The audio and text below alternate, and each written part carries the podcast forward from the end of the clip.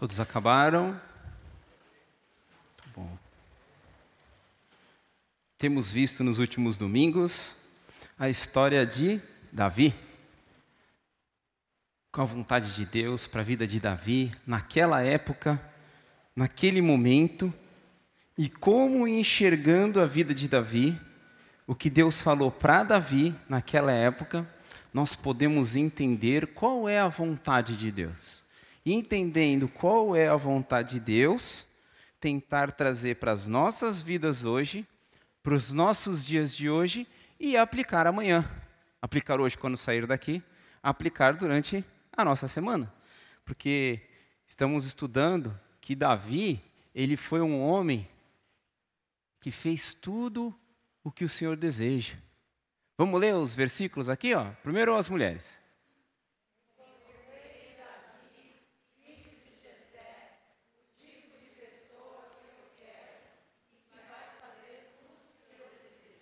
Homens acho que estão com mais vontade de ler. Vamos ver aqui.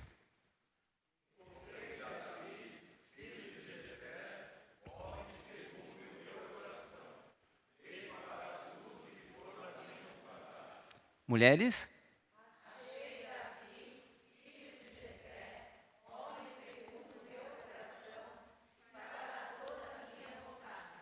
E todo mundo aqui na, na Bíblia Viva, né, a tradução viva,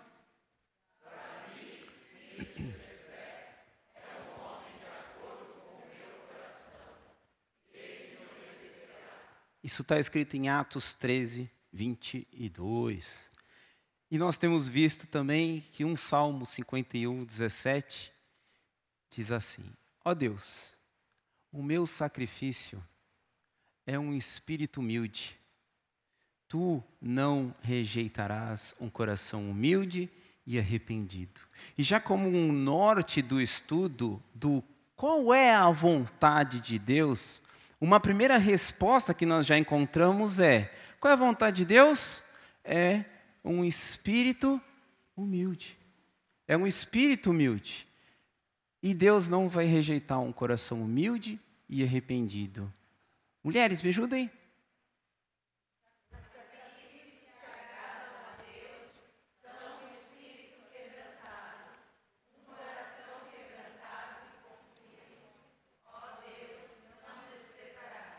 E homens.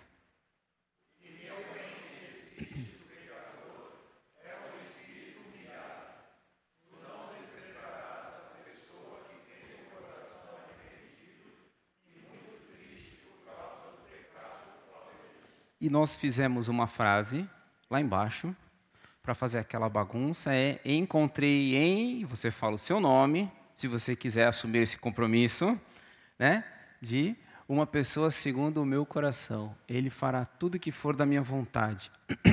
Como se fosse Deus falando para outras pessoas. Tipo, encontrei em Caio uma pessoa segundo o meu coração. Encontrei em Marcos uma pessoa segundo o meu coração. Encontrei em Miguel uma pessoa segundo o meu coração. É uma pessoa que tem um espírito humilde, não uma pessoa que se sacrifica, mas uma pessoa que tem um espírito humilde e quebrantado. Então, vocês, vamos lá. Encontrei.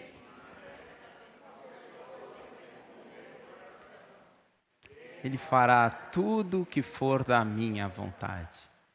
estamos estudando esta frase, já vimos algumas partes dela, tem outras ainda para serem vistas, outras para serem reforçadas, mas está lá em cima. Busque em Deus a melhor opção para uma sábia decisão, de olho nas consequências que virão. Conselheiros na escolha ajudarão. Avaliada por Deus será a intenção do seu coração. Sendo falha a sua ação, necessária conversão. Perdão de Deus receberá com arrependimento e confissão. A frase não é Bíblia, é frase, não precisa decorar, tá? Mas para a gente trabalhar um pouco do tema total de todos os estudos que nós veremos. E nós estávamos vendo que Davi estava fazendo tudo certo e estava dando tudo certo. Porém, Saul teve medo e começou a perseguir Davi. E perseguia Davi, passou a desejar a morte de Davi, teve ciúmes, medo da fama dele e fez planos para matá-lo e tornou inimigo pelo resto da sua vida. E não parou por aí. Davi estava fazendo tudo certo e começou a dar tudo errado. E ele tinha a aprovação de Deus. Então, dar tudo certo é um termômetro se estamos fazendo a vontade de Deus? Não necessariamente. Dar tudo errado é um termômetro da vontade de Deus? Estamos estudando, já vimos duas frases. Vamos voltar aqui então, peraí. Ele fez tudo certo e deu tudo certo.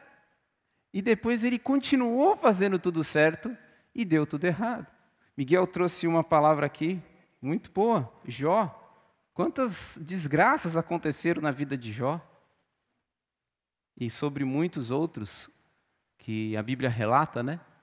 E continuando, ele perdeu a casa. A história é bacana, né? Porque ele está na casa e Saul fala: Vai buscá-lo, quero que vocês o matem. E os soldados entram na casa. Mical vira para ele e fala: Foge, Davi, foge, senão você vai morrer. Ele pula pela janela e sai correndo. Depois dali, ele nunca mais voltou para casa. A esposa dele foi dada a outro para casar. Ele deixou o cargo de músico, deixou de ser um grande guerreiro e a combater pelos exércitos de Jerusalém, de Israel. Perdeu todos os banquetes, toda a cama quente, os banhos quentes, as amizades, as refeições, tudo. Acabou e perdeu a amizade de Jonatas e de outros amigos.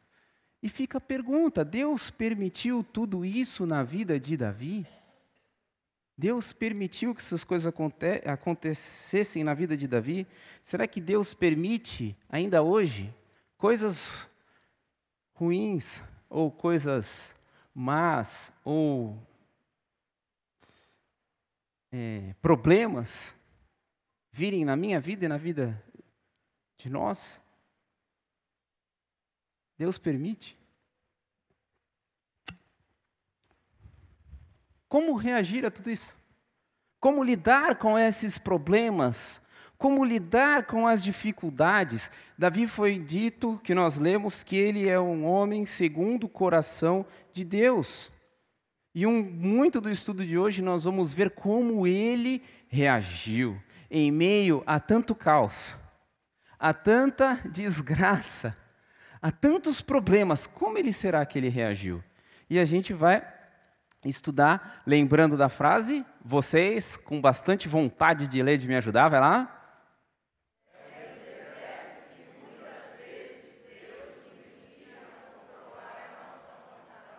Mais uma vez, vai lá.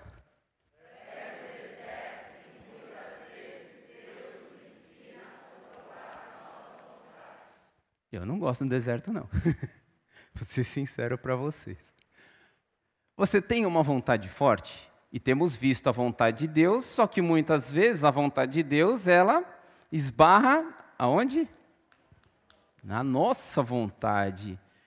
Lembra? Nós temos uma vontade do rápido, bom e barato, ou do Deus gênio da lâmpada mágica. Quando vem o problema, Deus, Deus, Deus, Deus, Deus, vem cá, vem cá, me ajuda, me ajuda, me ajuda, pelo amor de Deus. Aí fala a frase mágica, né?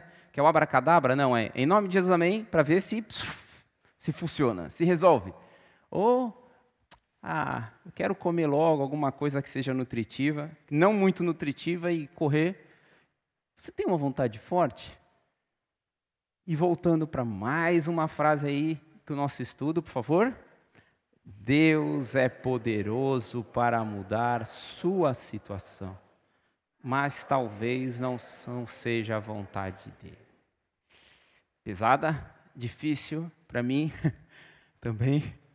Deus é poderoso. Ele podia ter derrubado Golias, ele poderia ter acabado com Saul, ele poderia ter aberto todo o caminho para Davi, E ainda fez de um jeito estranho, né? Se a gente for pensar, ele foi crescendo, crescendo, crescendo, se tornou genro do rei, se tornou amigo do rei, se tornou general, estava lá, só faltava o reino. As mulheres da rua já cantavam, os inimigos já falavam, tá aí, ó, o rei de Israel. E de repente, caiu o chão. Foi retirado o chão dele assim de uma forma. E você? Para que você nasceu? para que você vive, qual o propósito da sua vida? É para realizar a sua vontade? Para realizar os seus desejos? Para você ser feliz? E a grande pergunta que fica é: você tem obtido êxito nisso? Tem encontrado de fato paz, satisfação almejada? Será que de repente não é lá no deserto que a gente vai encontrar paz, satisfação almejada, a tranquilidade desejada, talvez aflição, talvez perseguição, talvez dor, mas não destruição, talvez não loucura, talvez não desespero. Aí é outro capítulo de outro livro, né? de outra carta, na verdade, né? de Coríntios, mas não é o, o foco. Né? Qual tem sido a sua vontade? E continuando estudando, vimos então que na história de Davi, o Senhor estava com ele o tempo todo, em todo o tempo, e ele e reconheceram nele isso. Ele buscou refúgio no Senhor. Nas circunstâncias difíceis que sobrevieram sobre ele, ele buscou refúgio no Senhor, ele correu para o Senhor. E vimos também um lado negativo que percebemos que é ele mentiu, ele manipulou, ele agiu com engano, com imprudência, e essa não é a vontade de Deus. E continuando, aonde estávamos, vamos abrir então o livro de 1 Samuel, capítulo 21. Estávamos lá no capítulo 21. E eu espero que você, na sua casa, a minha vontade era de que você já tenha lido do capítulo 15 até o final do livro, já várias vezes. Estamos iniciando o terceiro estudo. Tinha feito esse desafio para vocês lá no primeiro dia, de ler 1 Samuel 15 até o final do livro, hein? Não esqueça, lembre, leia, porque quando chega aqui, a gente vai dar uma saltada, vai dar uma agilizada aqui, senão a gente sai daqui meia-noite, né? Então, lê em casa, já vem preparado. Capítulo 21, verso 10. Então Davi, todos acharam? Ótimo. Então Davi saiu fugindo de Saul e foi procurar Aques, o governador da cidade de Gate. Gate, desculpa. Lembra que cidade é essa? Que cidade é essa? Dos filisteus. Mas o que, que de importante tinha nessa cidade? Oi? Foi onde nasceu Golias, viveu Golias. Estava o pai, a mãe, o tio, a avó, os parentes, provavelmente. Isso aqui é uma, uma incursão aqui, não é uma não está escrito, mas lá em 1 Samuel 17, sim está escrito o quê? Um homem chamado Golias da cidade de Gate saiu do acampamento filisteu para desafiar os israelitas. E Davi pegou a espada de Golias e foi para Gate. E continuando no verso 11, né, nós estamos ali, as autoridades da cidade disseram a Aques: Não há dúvida de que esse é Davi, o rei da terra de Israel. A respeito dele, as mulheres cantavam enquanto dançavam. Saul matou mil, Davi matou dez mil. Vocês o doze?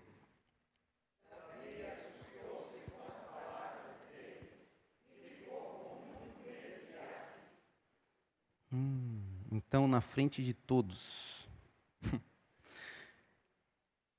na frente de todos eles, fez de conta que estava louco. Quando tentaram segurá-lo, ele começou a agir como doido. rabiscava os portões. A gente deve ser uma cena bizarra isso aqui. Tenta pensar aí na sua, na sua mente. Rabiscava os portões da cidade, deixava a barba escorrer pela saliva. Enfim, ele se fez de louco para não ser preso ou ser morto. Sei lá, não sei o que está passando pela sua cabeça, ou ele tremendo lá, rabiscando tudo. Mas nós vimos que ele tinha manipulado, enganado, agido com imprudência, já deu outra gafe, fugiu lá para a cidade de Gate, e ali ele ficou com muito, muito medo, muito medo. E ele foge para uma caverna. E é no deserto, muitas vezes, que Deus nos ensina a controlar a nossa vontade. Será que Deus está conduzindo você para um deserto? Será que Deus está mostrando a direção ou colocado circunstâncias na sua vida que pela frente é um deserto. E você está fugindo. E de repente está indo lá para Gate, ou tentando dar um jeito. E o jeito que você dá fica pior. Ele tentou dar um jeito e ficou pior. Mas será que o deserto é tão ruim assim? Se no deserto está a presença de Deus, não será melhor do que lá na terra dos filisteus sem a presença de Deus? Vamos assistir um vídeo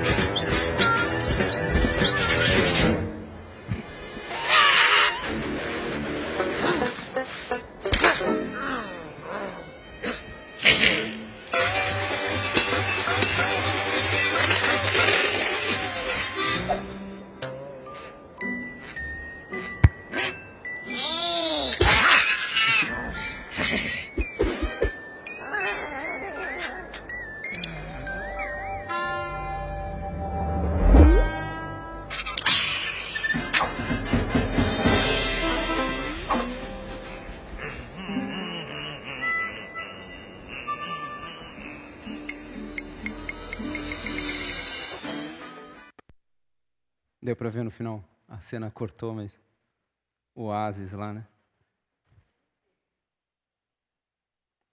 Às vezes é depois do deserto, temos um oásis. Às vezes a gente luta com Deus, mas quer fazer a nossa vontade. Quero fazer do meu jeito.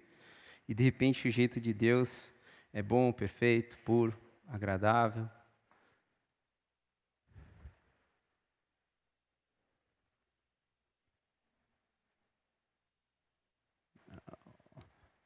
Chegando.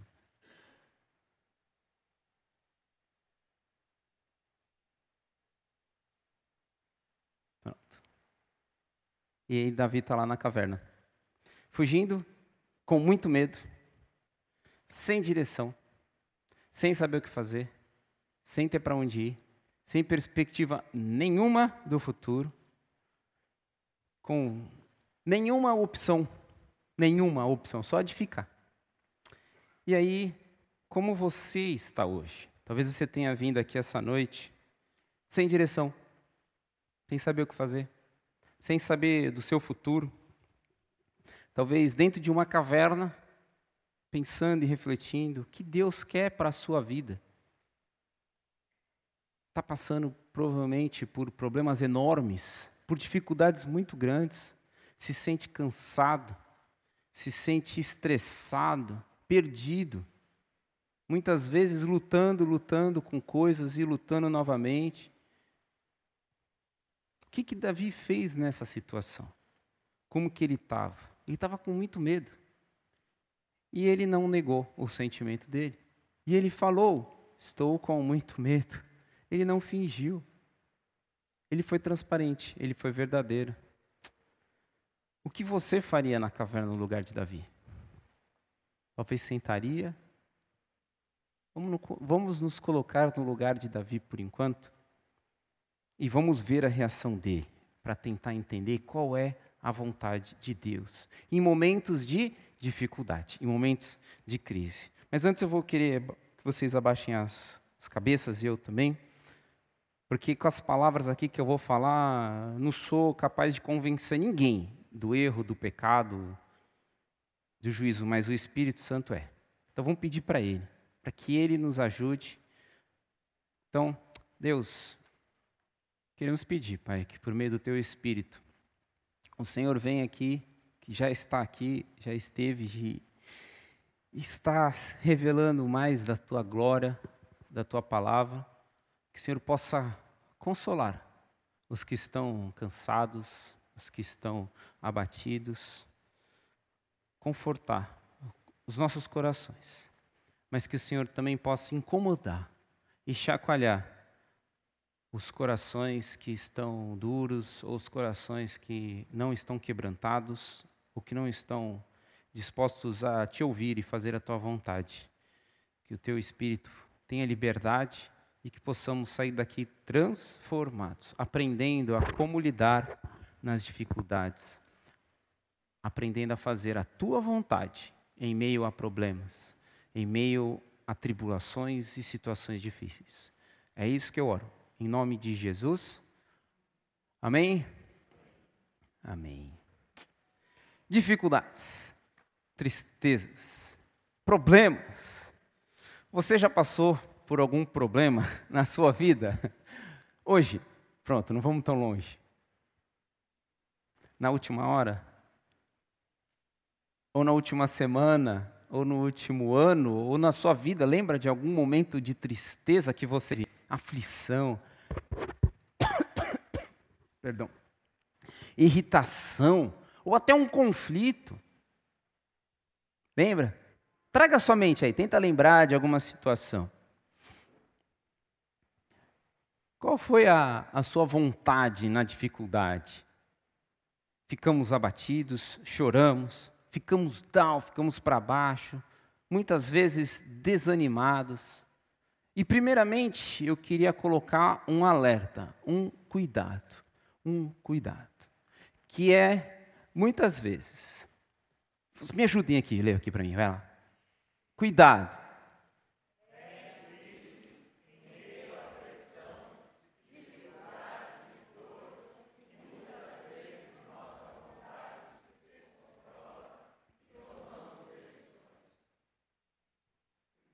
cuidado.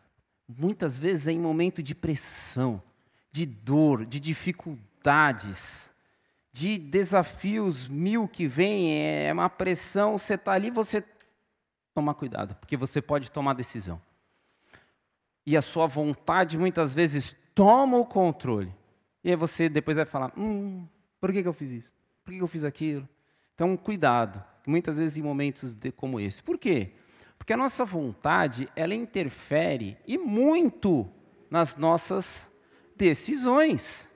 A nossa tomada de decisão, ela é influenciada pela nossa, vamos dizer assim, cosmovisão, é como que a gente enxerga o mundo, de como a gente vê as coisas, sabe? É, de como nós estamos interpretando os fatos, junto com a sua vontade, com a sua emoção, com a sua razão com que você pensa, com as experiências que você já teve, mas muitas vezes é na hora da pressão que a sua vontade fala mais rápido.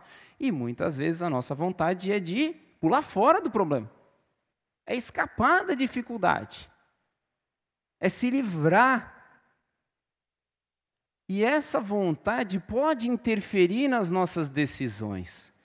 E as nossas decisões interferem nos nossos planos que por conseguinte Afeta o nosso futuro, de olho nas consequências que virão. Busque em Deus a melhor decisão. Para uma sábia decisão, de olho nas consequências que virão. O que, que as pessoas fazem quando estão em dificuldade? Queria a ajuda de vocês. Coisas que as pessoas fazem. Eu listei aqui 34 itens. Vamos tentar. Oi? Uns chutam bode. Obrigado, Moisés. Muito bom. Choram. Vamos... Eu não vou ficar repetindo. Você fala alto aí para todos ouvirem. Tem no mínimo 37.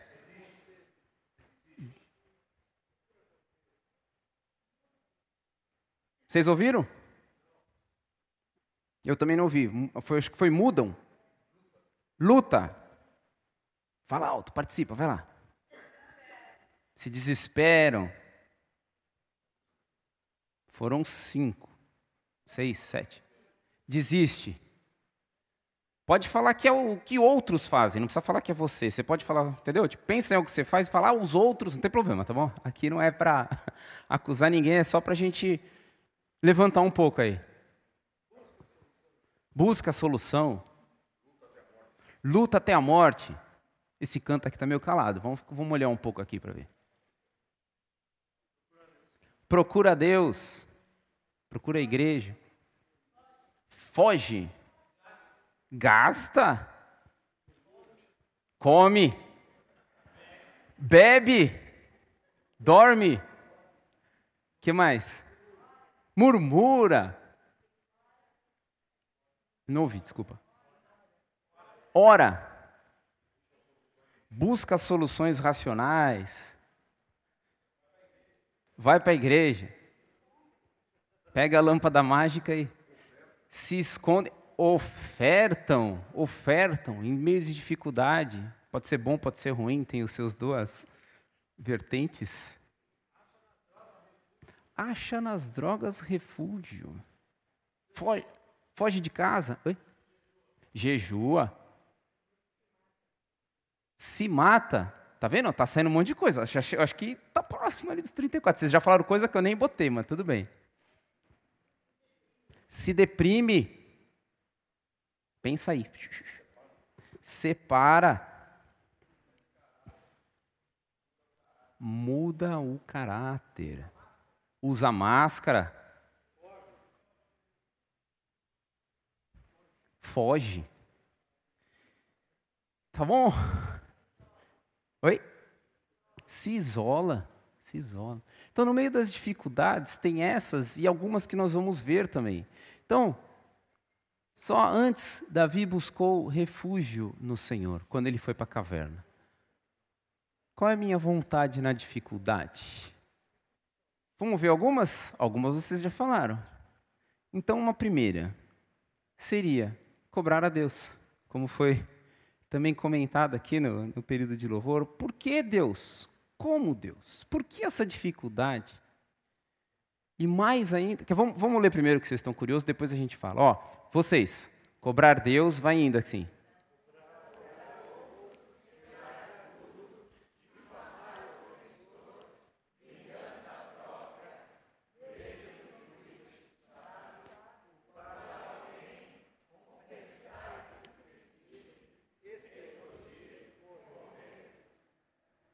Começando lá no cobrar a Deus.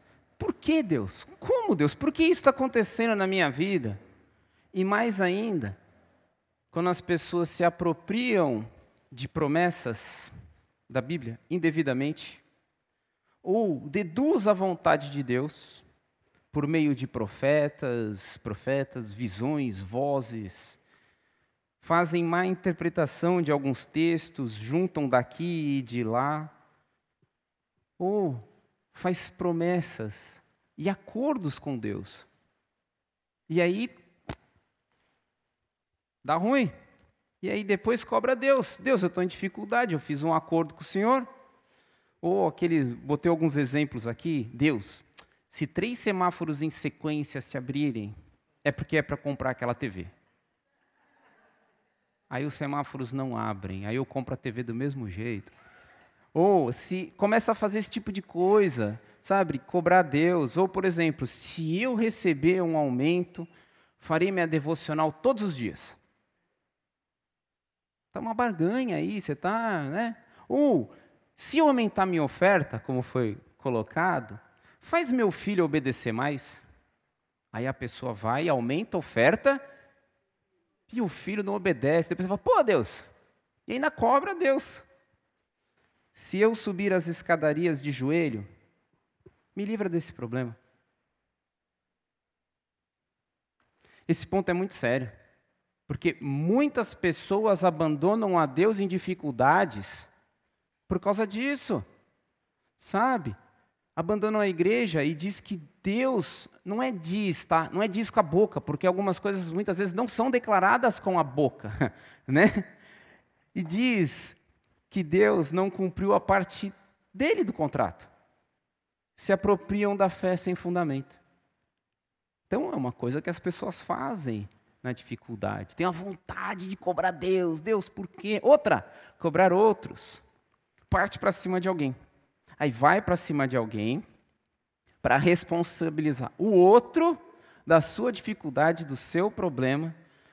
Você está vendo? Porque você não fez o combinado, agora eu estou sofrendo. E aí passa a cobrar todo mundo. Olha a casa, está tudo bagunçado. Aí cobra a família. A empresa está negativada, aí cobra os empregados. O país está numa miséria, enfrentando uma inflação, cobra o governo. As coisas não são decididas em nada por ninguém nesse grupo, cobra o líder. A célula não vai bem, cobra o facilitador. Ou seja, em meio às dificuldades, passa a cobrar todo mundo. Parece uma metralhadora, tá, tá, tá, sai cobrando todo mundo. Não que seja errado cobrar, não é isso que nós estamos falando, mas é uma característica que muitas vezes as pessoas têm a vontade de, no meio da dificuldade, sair para até, até talvez se livrar daquela dificuldade que está tendo, para que se resolva aquilo. E às vezes tem pessoas que estão aprendendo, às vezes tem outras situações que tem que ter paciência, às vezes tem que deixar mesmo uma dificuldade acontecer. Mas é outra história. Quebra tudo. Quebra tudo é fácil, né? Quebra tudo é fácil de lembrar. O quê? Ataca coisa, quebra objetos propositadamente, risca o carro de alguém com chave, rouba, não devolve algum objeto emprestado. É maldade, gente. A gente está falando, às vezes a vontade das pessoas é. O, em filme tem muito disso, né? Não necessariamente de quebrar tudo, mas vou me vingar. Os Vingadores, né? Tipo, eu vou me vingar, ele fez mal, vou fazer o mal de volta. Difamar o ofensor. Difamar o ofensor. O que seria difamar o ofensor? Destruir a fama daquela pessoa. Ou a reputação dela. Mas de uma forma, muitas vezes, pelos lados. Eu estou passando por uma dificuldade porque Fulano me colocou nessa dificuldade. Então, por aqui ou por ali, eu vou e difamo esse meu ofensor. É muitas vezes a vontade das pessoas em dificuldade. Sabe?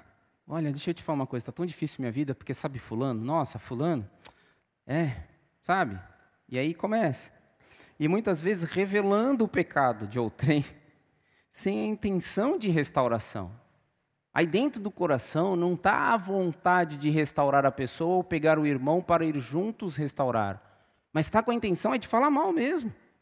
Sabe? De destruir aquela boa imagem, muitas vezes por uma ponta de vingança, ou por uma ponta de raiva, ou até por descuido, pode até ser também. Mas assim,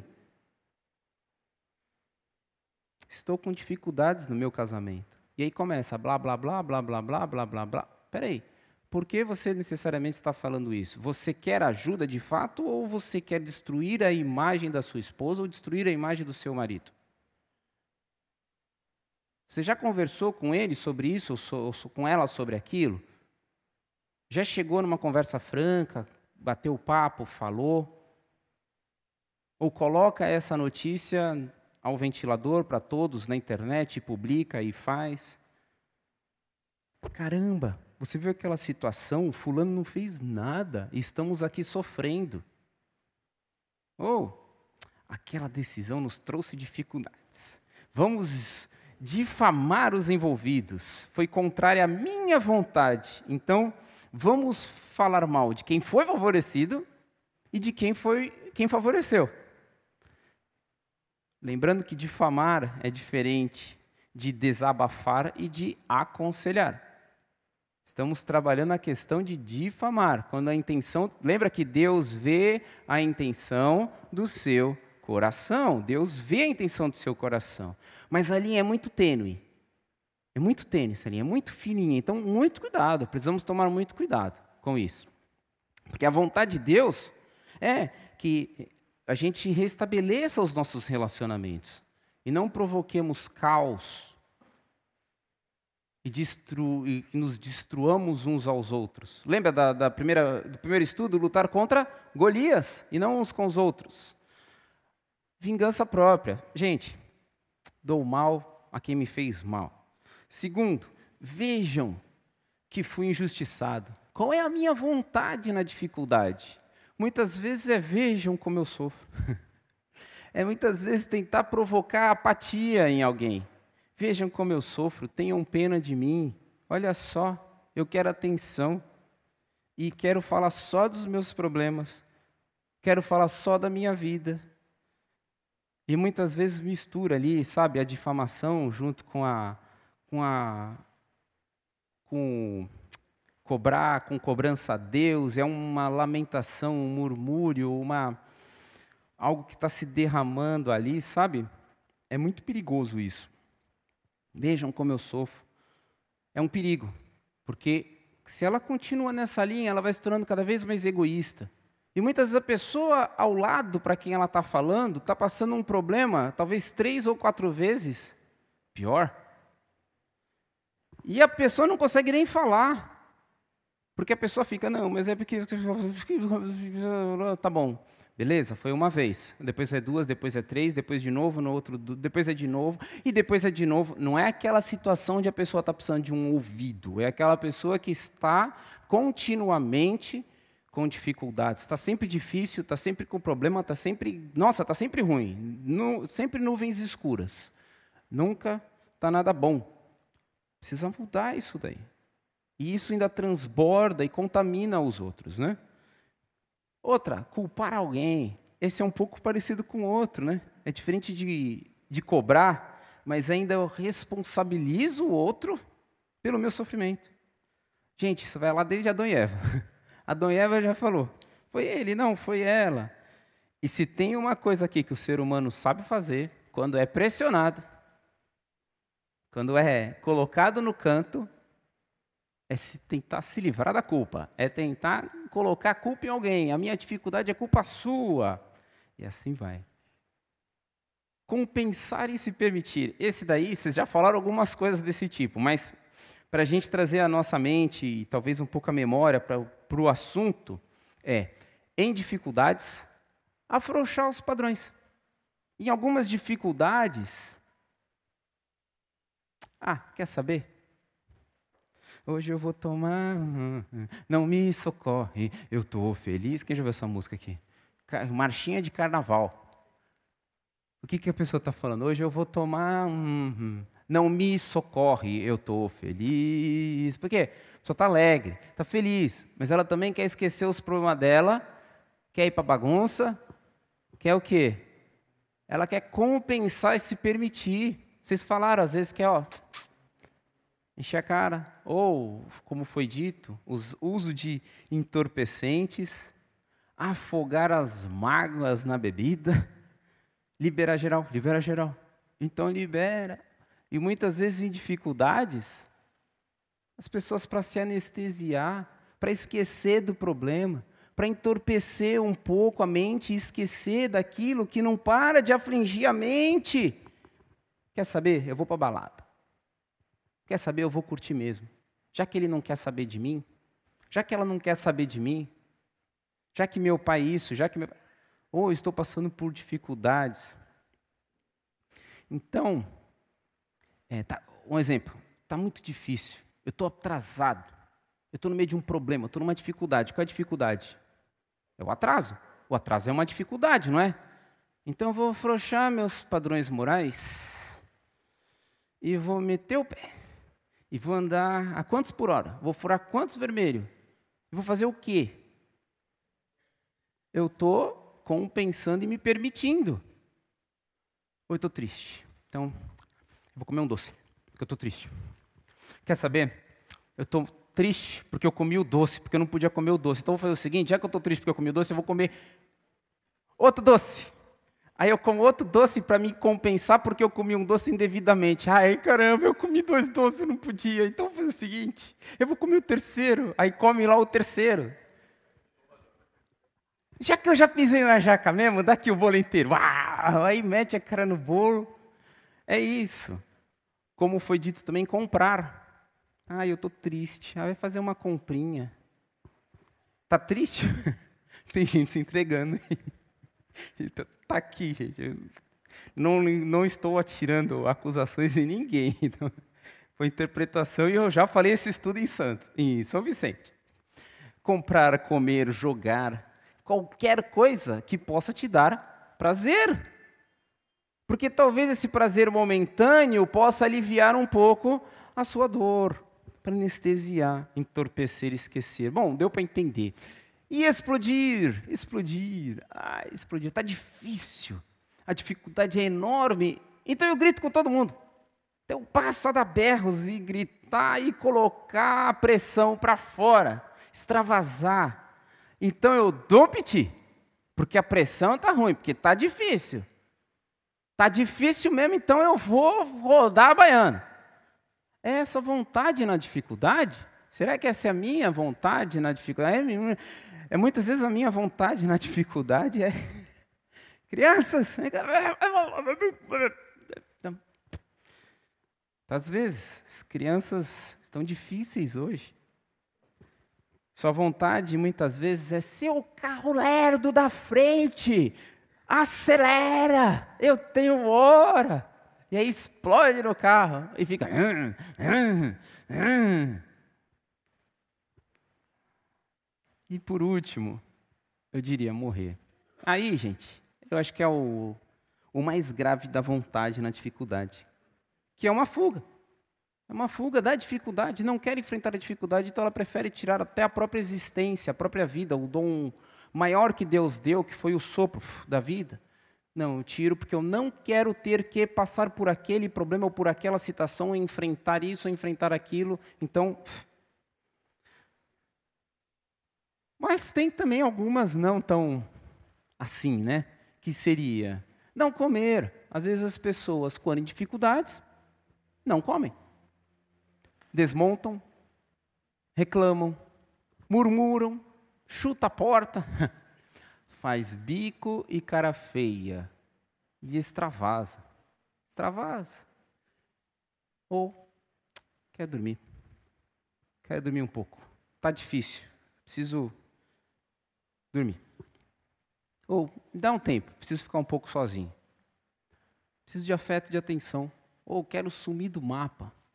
Quero pegar a bicicleta e sumir por horas. Quero ir correr. Deixa eu ir correr lá. Sumir do mapa. Tá difícil. Ou chorar. Por que, que tem esse círculo aqui, tá?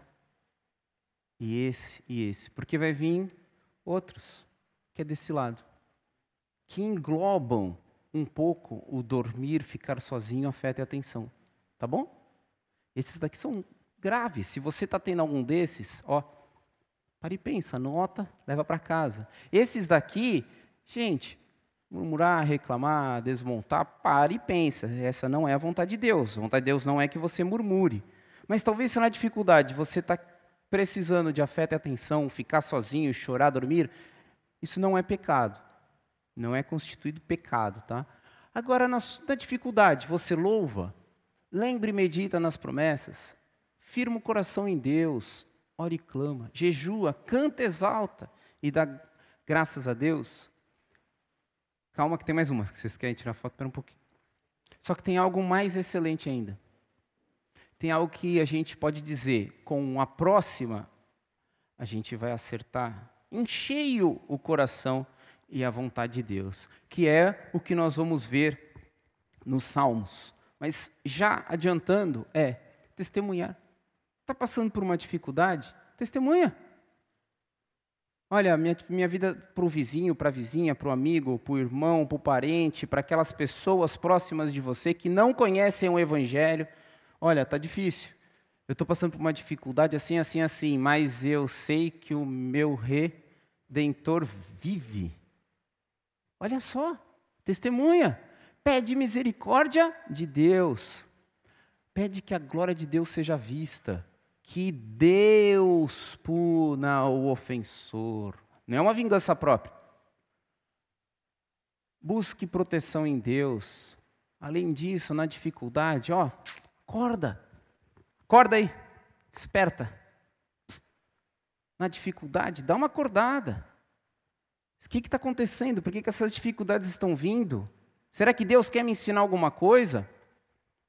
Mostra ao mundo o quanto Deus é grande e proclame o seu amor. Então, Davi, o homem segundo o coração de Deus, como ele fez? Vamos ver. Vamos ver. Então, nós vamos ver o Salmo 142. Então, peço que você abra a sua Bíblia, deixa o dedo aí e abra no Salmo 142.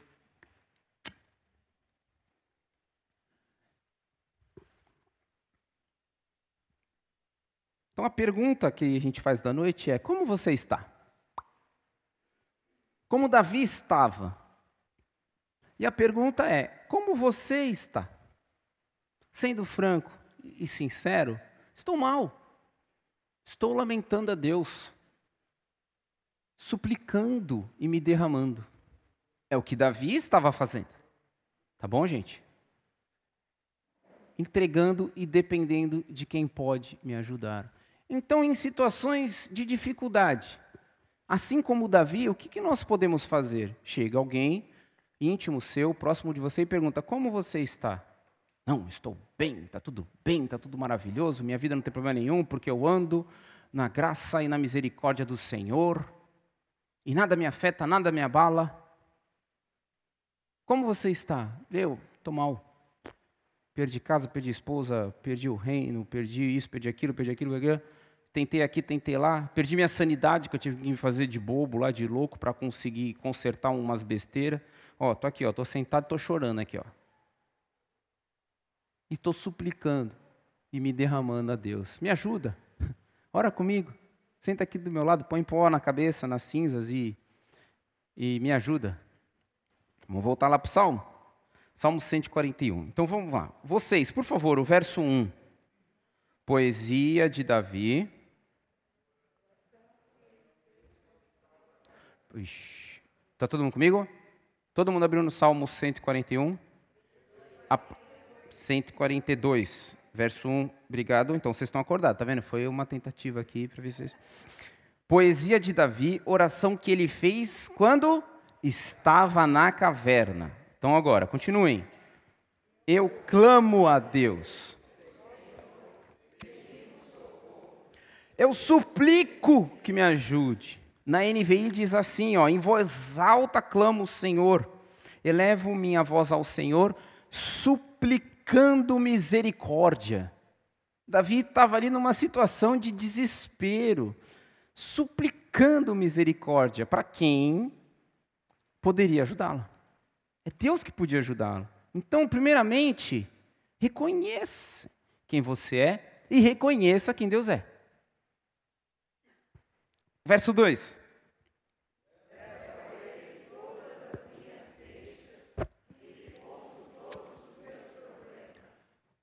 Opa! Segunda coisa que Davi fez. Primeiro, ele suplicou: Deus, me ajuda, me ajuda, misericórdia, está pesado, está doendo. E a segunda, ele disse: levo a ele e lhe conto os meus problemas. Leve a Deus o seu problema, coloque diante dele, coloque em oração diante dele. Na Ara, revista atualizada, diz assim: Eu derramo, derramo perante ele minha queixa. E esse derramar tem uma ideia de derramar lágrimas, é de chorar na presença de Deus. Minha queixa, diante dele eu exponho a minha tribulação. Suplique, leve a ele a sua dificuldade. O 3, só a primeira parte. Quando estou desistindo, ele sabe o que devo fazer. Que, que Davi está fazendo? Olha o comecinho. Ele está desistindo. Davi estava desistindo. É um homem como nós. Que muitas vezes passamos por situações que temos vontade de quer saber, ó. A minha vontade na dificuldade é desistir. A vontade de Davi foi essa. Estou desistindo. Quando estou desistindo, né? Ele faz o quê? Correu para quem? Para o Senhor, porque Ele sabe o que devo fazer. E aqui Davi declarou a verdade. Ele foi transparente para Deus. Deus está difícil. Estou desistindo e venho a Ti, porque o Senhor sabe o que tem que fazer. Porque o Senhor sabe. A continuação, no caminho,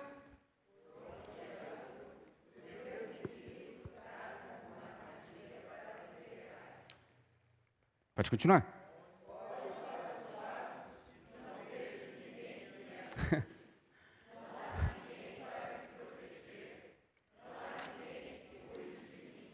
Olha o sentimento e a verdade que Davi estava passando ali naquele momento. Olho para cá, ninguém. Olho para lá, ninguém. Ninguém. Estou sozinho. Não tem quem me ajude. Não há ninguém que possa me proteger. Lá no seu canto, na sua oração, na sua súplica, no seu grito. Fala, Deus, ninguém está se importando comigo. Ninguém está me ajudando.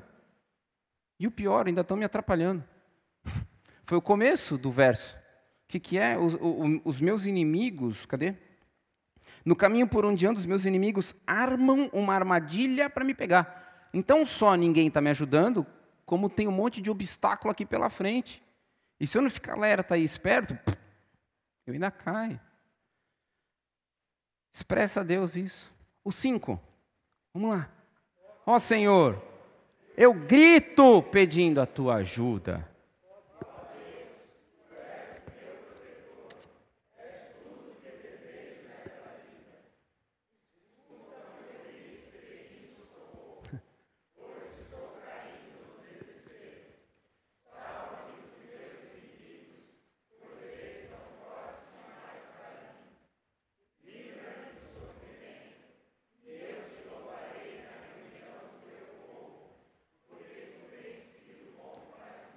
Mais uma vez enfatizo, olha o verso 5, eu, olha o verso 5 aí na sua Bíblia, eu grito pedindo a tua ajuda, estou caindo no desespero. Davi está numa situação aqui de um ser humano que talvez esteja embaixo, embaixo, de embaixo do poço, e falou: livra-me do sofrimento.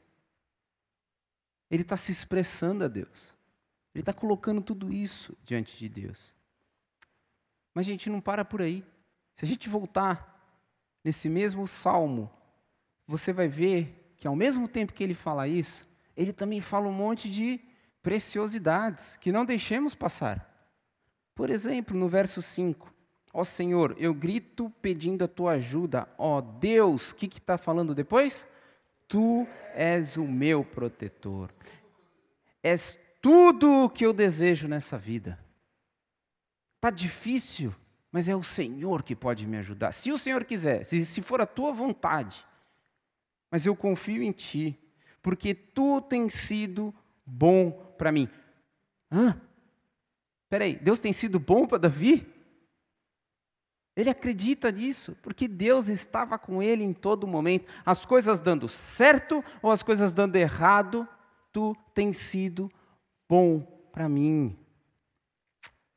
Declare as verdades. Tu me proteges. Tu és tudo o que eu desejo.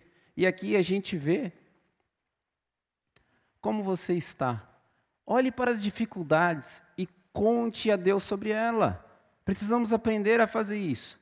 No nosso quarto, no ônibus, na rua, em qualquer lugar. Conte a Deus os seus problemas, das suas dificuldades, o que você está passando. E olhe para Deus e conte a si mesmo sobre ele. Olha o tamanho do problema. Fala, Deus, ó, o meu problema é desse tamanho aqui, ó. Aí você, quando falou com Deus e olhou o tamanho do, de Deus e do seu problema, fala assim, ó, aí você fala para você mesmo, ó, mas Deus é assim, é assim, é assim. Ele e aproveita e já declara isso para ele, mas é, é o próximo ponto. Tá? Mas fale a si mesmo. Quem é Deus? Quem ele é? Qual é o tamanho? Qual é a graça? Qual é a sua misericórdia? Você vai começar a perceber que o tamanho de Deus é infinitamente milhões de vezes maior do que o seu problema, do que o meu problema. Isso já vai começar a te dar um vislumbre de cura. Isso vai começar a te dar um vislumbre de um alívio. Talvez não resolva o seu problema. O problema, né? Opa. Então, continuando corre, corre para o Salmo 57.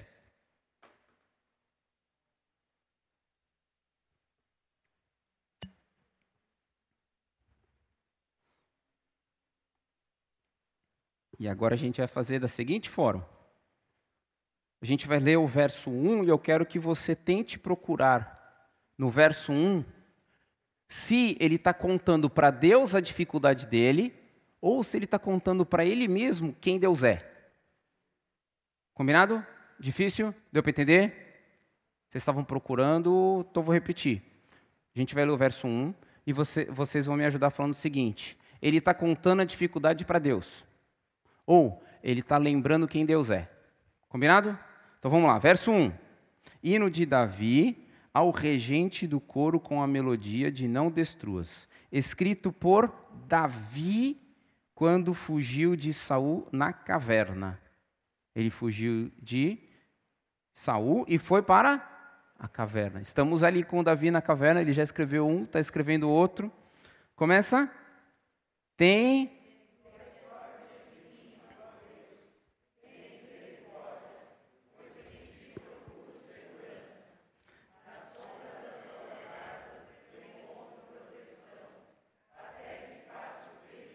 Ele está falando quem Deus é ou está contando o problema dele para Deus? Oi? Está falando Deus? Na sombra das tuas asas eu encontro proteção. Ele está lembrando e ao mesmo tempo falando para Deus de quem Deus é. Certo? Dois.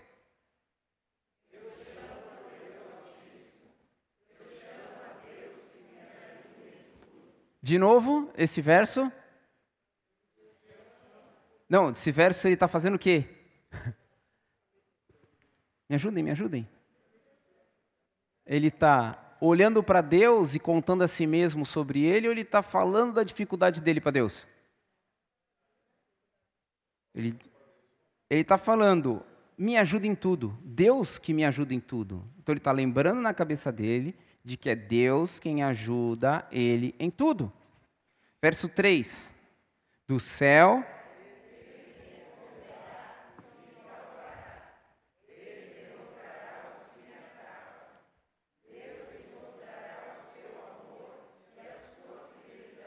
Aqui tem as duas coisas.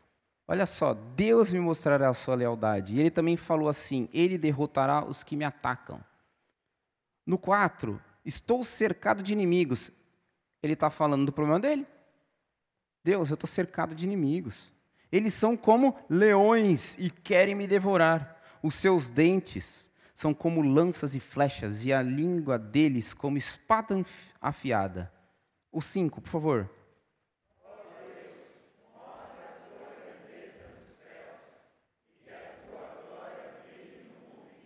Olha que legal. Davi disse assim: Deus mostra o quanto eu sou justo e como eu fui injustiçado. É isso que está escrito?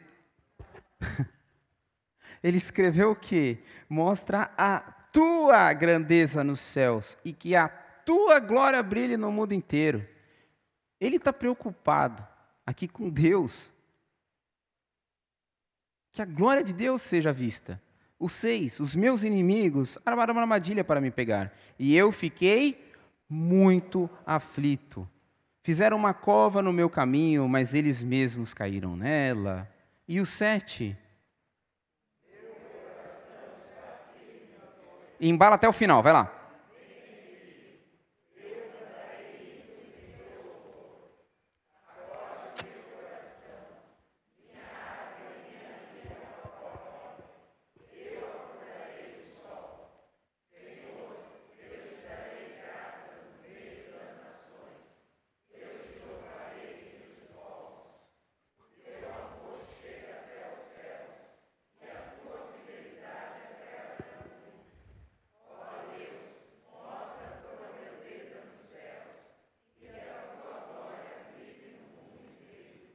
Essa, esse salmo é lindo. Porque ele começa com Davi ajoelhado pedindo misericórdia, Deus. Está difícil. E no final ele falou: Deus, tu é grande. Mostra essa tua glória para que todos vejam, para que todos enxerguem e que a tua glória brilhe o mundo inteiro. E no 8 ele fala: Acorda, acorda, meu coração, porque o coração dele estava ali, ó, mal. E ele está dizendo para si mesmo: Acorda, acorda, harpa, acorda lira. O que é acordar a harpa, acordar a lira? É cante, ó minha alma, que nasceu para cantar e louvar esse Deus. E não é aquele cante do tipo, eu estou feliz, não é. Está difícil, mas eu vou louvar a Deus. Eu vou cantar. Eu vou me esforçar para engrandecer o nome de Deus no meio da dificuldade, no meio do problema. Então, aprendemos mais esses dois pontos com esse outro salmo de Davi, que é: olhe para Deus e exalte a sua glória. Não só diga para si mesmo, mas diga para Deus e exalte. O que é exaltar? É colocar para cima, é falar, é gritar, é reconhecer. Exalte a sua glória, a glória de Deus. Olhe para os outros e lhes conte sobre Deus. E lhes conte sobre Deus. E Davi acertou precisamente o coração de Deus. Porque o Senhor não quer sacrifícios. Ele quer um coração humilde e um coração quebrantado. Tenhamos Davi como exemplo. E ali Davi estava na caverna, lá no capítulo 22, no capítulo 22 de 1 Samuel, verso 1, na, na cidade, perto da cidade de Adulã.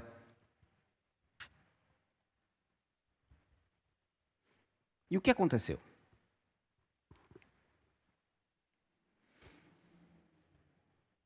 Abriram? Tá. Davi fugiu da cidade de Gate e foi para uma caverna perto da cidade de Adulã. Quando os seus irmãos e o resto da família souberam que ele estava lá, foram ficar com ele. Verso 2, vocês.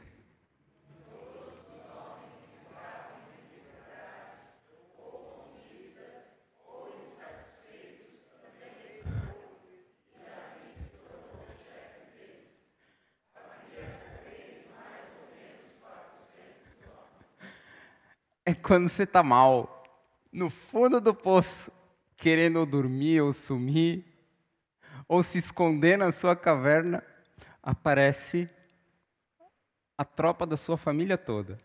E depois mais 400 homens com dificuldades, dívidas e insatisfeitos.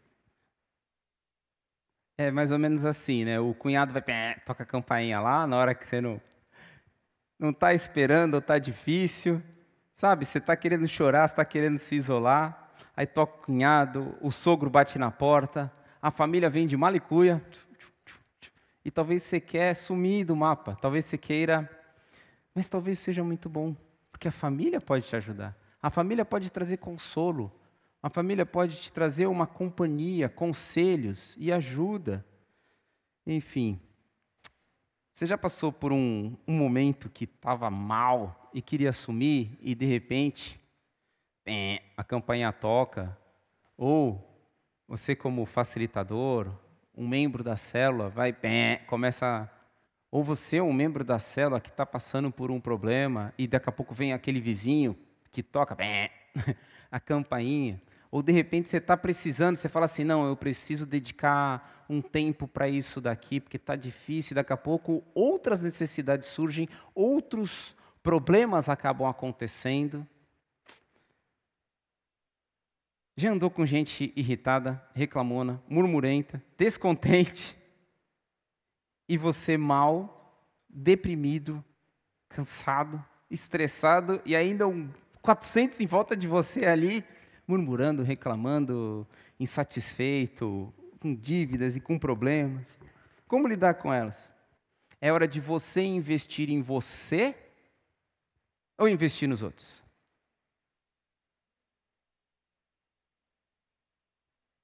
O que será que Davi fez? Naquele momento onde ele estava gritando: Deus, misericórdia! Aí Deus, peraí, jogou para ele família e mais 400 lá. Deus quis usar Davi para ministrar na vida dos seus familiares e na vida desses 400. Não para se vingar, não para reclamar, mas para ensinar. Mesmo estando no meio de caos e dificuldades a muitas pessoas. Eles estavam aflitos, com dívidas, insatisfeitos. E eu não sei se eles perderam mais do que Davi. Eu acho que Davi perdeu mais do que eles. E ali Davi ministrou na vida desses 400. E Deus disse muito claro para Davi: levanta, levanta e ministra na vida desses 400. Levanta e ajude-os a enxergar quem Deus é. Eu vou mandar, Davi, algumas ovelhas aí para você.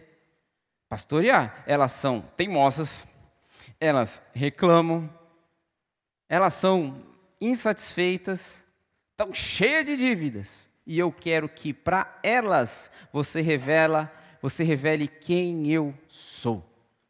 E eu quero que você me faça conhecida para elas. Você me conhece, Davi? Você anda comigo, Davi? Você está em meio a dificuldades, mas é em meio a essas dificuldades que eu quero que você me revele para essas pessoas. Então, Davi, a vontade de Deus nós vimos é que Davi conduz outros ao Senhor.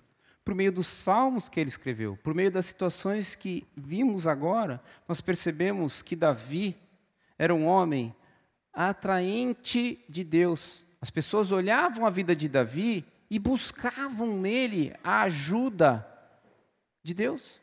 Então, pessoas insatisfeitas com dívidas, com problemas, com dificuldades, enxergavam nele um caminho para tentar uma ajuda para resolver os seus problemas e ele ministrou na vida deles. Leia em casa, em casa Salmo 34, não vai dar tempo, anota aí, Salmo 34, de Davi. De novo, levantou e ministrou. Na presença do rei Abimeleque, Davi fingiu que estava louco. Lembra dessa história? Nós acabamos de ver. E por isso Abimeleque mandou embora. Depois de sair, Davi escreveu este salmo.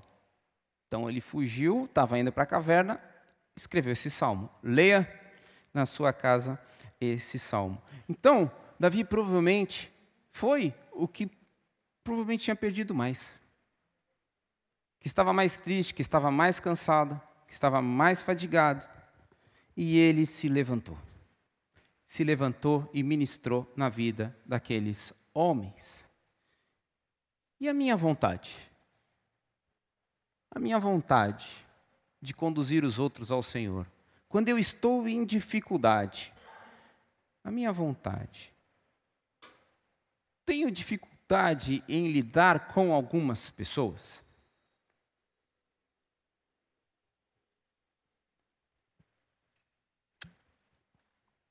Algumas pessoas têm algum jeito que hum, é difícil, então eu prefiro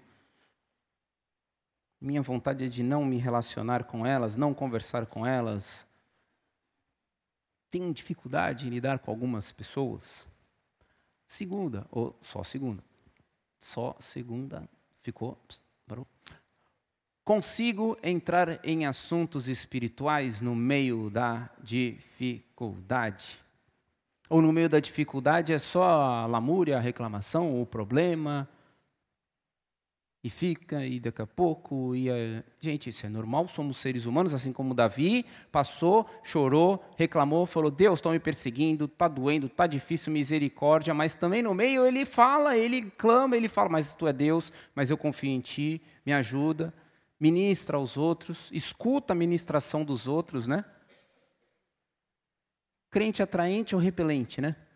Você tem sido um crente que está sempre tudo difícil, está sempre tudo complicado, ou mesmo estando tudo difícil, tudo complicado, tudo ruim, você ainda atrai as pessoas para mostrar um caminho para o Senhor. Não é um você, eu não sou o caminho. Nós não somos o caminho. O caminho é Jesus. Jesus é o caminho, a verdade e a vida. Então nós estamos atraindo as pessoas para conduzir ao Senhor. É a pergunta. A outra é na dificuldade eu dou preferência a ficar na minha bate-caverna. Pegar meu Netflix, pegar meus videogame, pegar o meu celular ou as minhas mídias e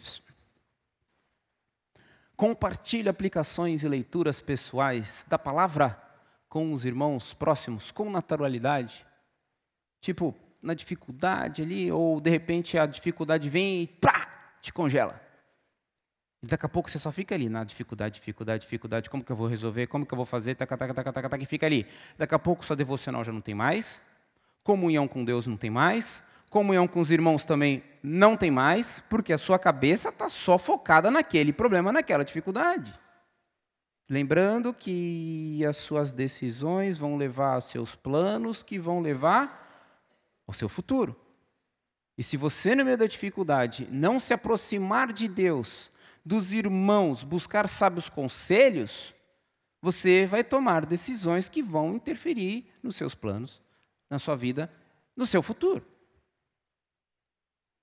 E engrandeço o Senhor em situações cotidianas.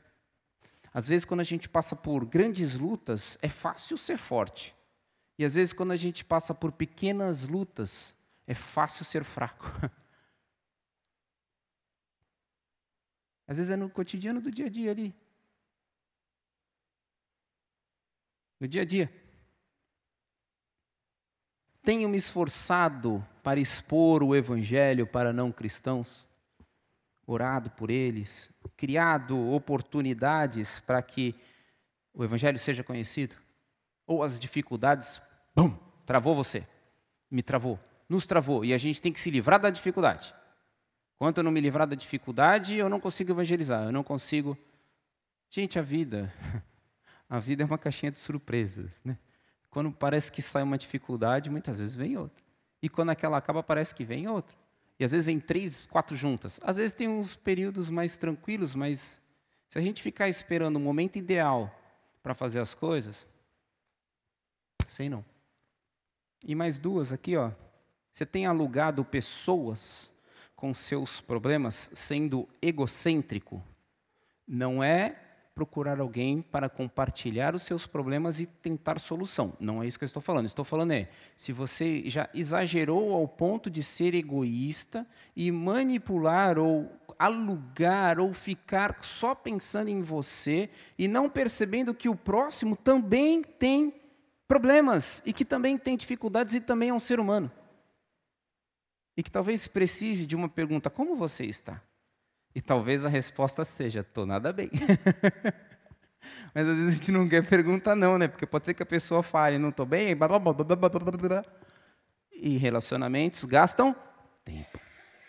Gastam tempo. E às vezes a nossa agenda está muito lotada com a minha vontade, com os meus desejos, com os meus anseios para resolver os meus problemas e você é um bom ouvinte e sabe aconselhar? Tem se alimentado da palavra do Senhor para poder alimentar os outros quando vêm com as suas dificuldades? Ou você só fala assim: ah, calma, vai passar. Não, calma, vai passar. Nossa, estou com uma dificuldade, eu quero matar meu marido. Isso, vai lá e seja o que Deus quiser. Deus te abençoe. Tem tentado se capacitar, buscar de repente fazer um curso, de, de como estudar a Bíblia melhor, um, dois, para tentar extrair dela bons conselhos, tentar fazer um curso de conflitos no casamento, para conseguir ajudar pessoas que podem estar tendo conflitos. Ou, de repente, vamos fazer um curso de educação de filhos, por mais que eu já fiz, ou por mais que eu já saiba, mas eu quero reforçar, porque eu não quero ver os meus filhos escravos da vontadezinha deles. Não quero comer. Só como isso, só como aquilo. Ah, não quero ir, eu quero usar isso, não, não quero usar aquilo.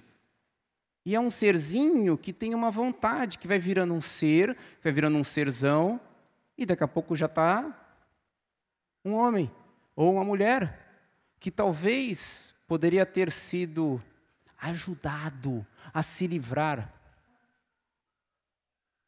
da sua vontade. Então, um telefone em loop aí. Já vai passar. Muita calma. Não tem problema. É bom que assim todo mundo dá uma acordada, né? Olha lá. Nem precisei de nenhum efeito aqui, ó. Voltando a falar dos filhos, então os filhos, nós temos que ajudá-los, porque eles têm uma vontade forte, gente, e bate com a nossa vontade. Hoje eu tive uma discussão com um dos meus filhos, e eu estava ali, eu estava ali na conversa, gastando ali uns 40 minutos para conversar, para tentar mostrar, para tentar fazer entender. Daqui a pouco eu virei para ele, sabe qual é a minha vontade? Aí, travou. Falei, a minha vontade é, a deixa. Por que deixa? Porque eu vi uma situação ao meu lado entre os dois. Eu falei, oh, peraí, o que, que foi isso? Eu podia ter feito vista grossa. Fingi que não aconteceu nada. Eu ia continuar ali vendo o filme, eu sei, nem lembro o que eu estava fazendo ali, mas eu acho que no sofá, tava, não sei se estava lendo. Eu podia ter feito vista grossa, falar, não, minha vontade não é resolver isso aqui agora, minha vontade é ficar. Era a minha vontade, mas eu entendi, peraí, Deus deu o Filho para que eu eduque, para que eu o conduza à santidade, para que ele reconheça Deus. Então, tá, que, o que você acha que você fez errado aí? Não, mas não foi isso. Não, aí a gente ficou na conversa, até que chegou uma hora eu... Ah, vamos lá, sabe qual que é? Aí eu, né, sabe qual que é a minha vontade aqui? Era lá atrás, nem ter entrado, tipo assim, ah, quer saber? Faz aí, tá bom. Mas eu acho que isso não vai fazer com que você entenda a vontade de Deus. Eu não acho que isso vai criar em você um caráter.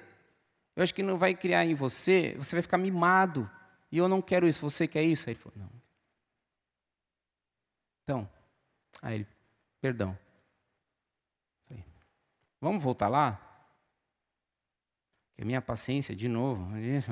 Aí eu já, não, peraí vamos murmurar nem reclamar. Mas às vezes é isso, ah, come isso, ah, não quero, ah, não, não tenho vontade de entrar no conflito com meu filho pequeno de que tem que fazer ele comer.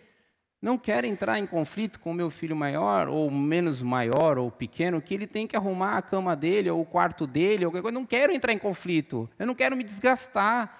Então deixa ele fazer a vontade dele, que eu também faço a minha. Que a minha não é conflito, então a dele é, é no meu. Então a gente segue feliz. Não. Mas isso foi um adendo, não sei, porque acho que alguém precisava ouvir isso, não sei. Deus falou no meu coração. Acabei entrando nesse assunto, acho que foi o, o barulho aí. Me... Mas voltando. Então, para relembrar, cuidado, é em crise, em meio à pressão, dificuldades e dor, que muitas vezes nossa vontade se descontrola e tomamos decisões más, boas, ruins. Aí vai das consequências ou da palavra de Deus que vai nos dizer se elas são boas ou ruins, porque a nossa vontade influencia nas nossas decisões, que influencia nos nossos planos e no futuro. E para acabar, eu queria lembrar, são nove e dez, eu queria lembrar com vocês a história de Jesus. De Jesus. Ele passou por uma dificuldade, uma dificuldade muito grande. Como ele reagiu? Eu vou ler aqui, tá bom? Se você quiser abrir, não perde tempo com isso para a gente ganhar tempo. Mas se você confira na sua casa, Mateus 26, está ali, ó, Mateus 26, 37, 43. Então Jesus foi, levando consigo Pedro e os dois filhos de Zebedeu. Aí ele começou a sentir uma grande tristeza e aflição e disse a eles: A tristeza que estou sentindo é tão grande que é capaz de me matar. Fiquem aqui vigiando comigo. Então, se Pedro, Tiago e João virassem para Jesus e falar: Jesus, como você está?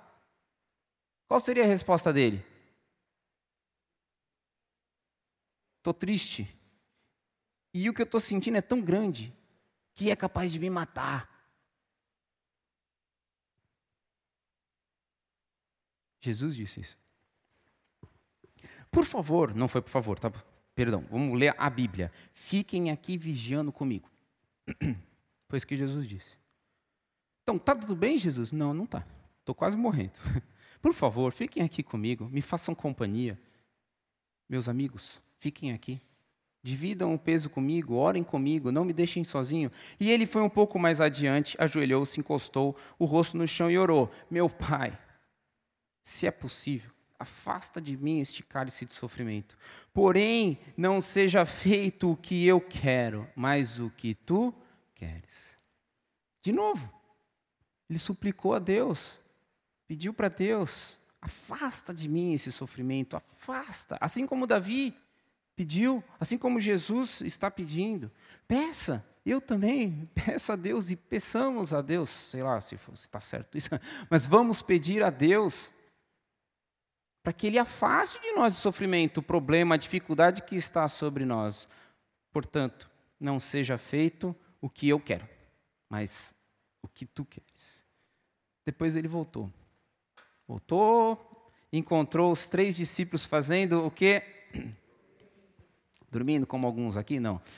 Encontrou os três dormindo. Então disse a Pedro: Será que vocês não podem vigiar comigo nem uma hora? Só um pouquinho. Vigiem e orem para que não sejam tentados. É fácil querer resistir à tentação, o difícil mesmo é conseguir. Jesus virou para eles e falou assim: Pô, gente, me ajuda aí. Ora aí por mim, está difícil, ó eu estou mal. Eu vou enfrentar um negócio aqui que vocês não sabem o que vai ser daqui a pouco. Já está doendo, já está difícil. Só a, a, a, ansiedade, só a preocupação do que está por vir, já estou ficando mal. Pela segunda vez, Jesus foi e orou, dizendo: Meu Pai, se esse cálice de sofrimento não pode ser afastado de mim sem que eu beba, então que seja feita a tua vontade. Ele voltou e de novo encontrou os discípulos dormindo. De novo, de novo. Eles estavam com sono e não conseguiam ficar com os olhos abertos. Um parênteses: os discípulos tinham um problema deles. Qual era o problema deles? O sono. Eles estavam cansados. E não estavam dando a importância para o problema de Jesus. E Jesus, como Jesus, foi lá e falou: oh, para de olhar para o problema de vocês e nesse momento olha para o meu. Mas ele não fez assim: caramba, vocês não se importam comigo, o meu problema é pior. Ele deu uma chacoalhada, mas não assim. Ele voltou de novo, encontrou os discípulos dormindo. Jesus tornou a sair de perto deles e orou pela terceira vez, dizendo as mesmas palavras. Então voltou um dos discípulos e fala: Vocês ainda estão dormindo e descansando? Ah, olhem, chegou a hora, vamos lá. O, o filho do homem vai ser entregue. E aí surgem mais as últimas perguntas de hoje. A minha vontade na dificuldade. Compartilhe com os irmãos próximos. Chame dois ou três. Compartilha com eles, ó, oh, está doendo. Vigia comigo, ora comigo. Declare e se submeta, e submeta-se verdadeiramente à vontade de Deus. Não é só falar, Deus, seja feita a sua vontade.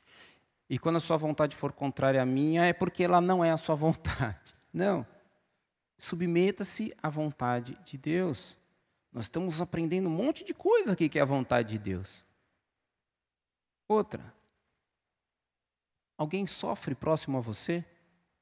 Lute contra sua vontade, seus interesses, seu sono, e demonstre se importar com o sofrimento do próximo.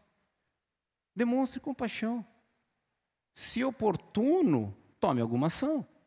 Talvez você não consiga fazer nada, mas se é oportuno e você consegue, faça.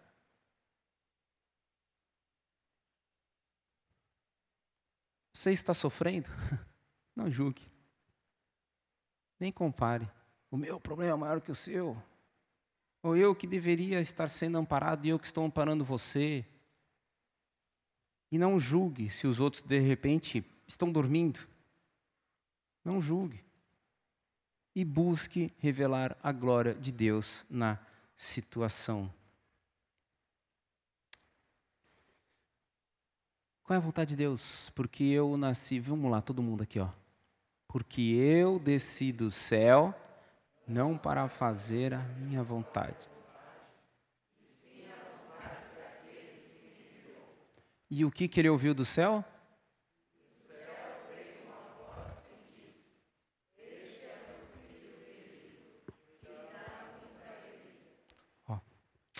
Deus falou para Jesus: Ó, esse é meu filho querido, que me dá muita alegria. E Davi foi o homem segundo o meu coração. E o desejo de cada um aqui essa noite, eu espero que seja.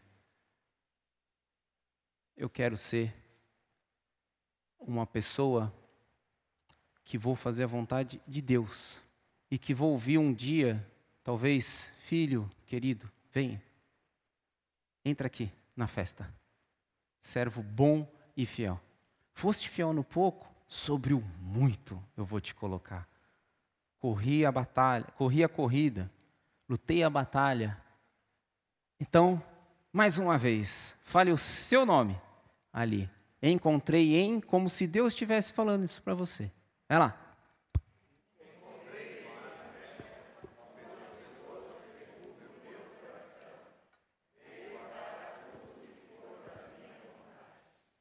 Amém. Enfim, conduziu os outros ao Senhor. Queria orar mais uma vez, de forma curta. Baixe sua cabeça. Deus,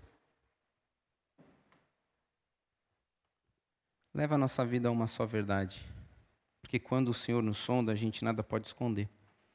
Que possamos nos derramar diante da tua presença e lembrar constantemente, em meio às dificuldades, quem o Senhor é e exaltá-lo. Não nos permita ou nos ajude a não ficarmos presos em nossos problemas e nossas dificuldades, mas que possamos viver essa vida aqui olhando para Ti, junto contigo e levando o Teu Evangelho a todos os povos. Em nome de Jesus. Amém? Algum recado, algum aviso? Boa semana.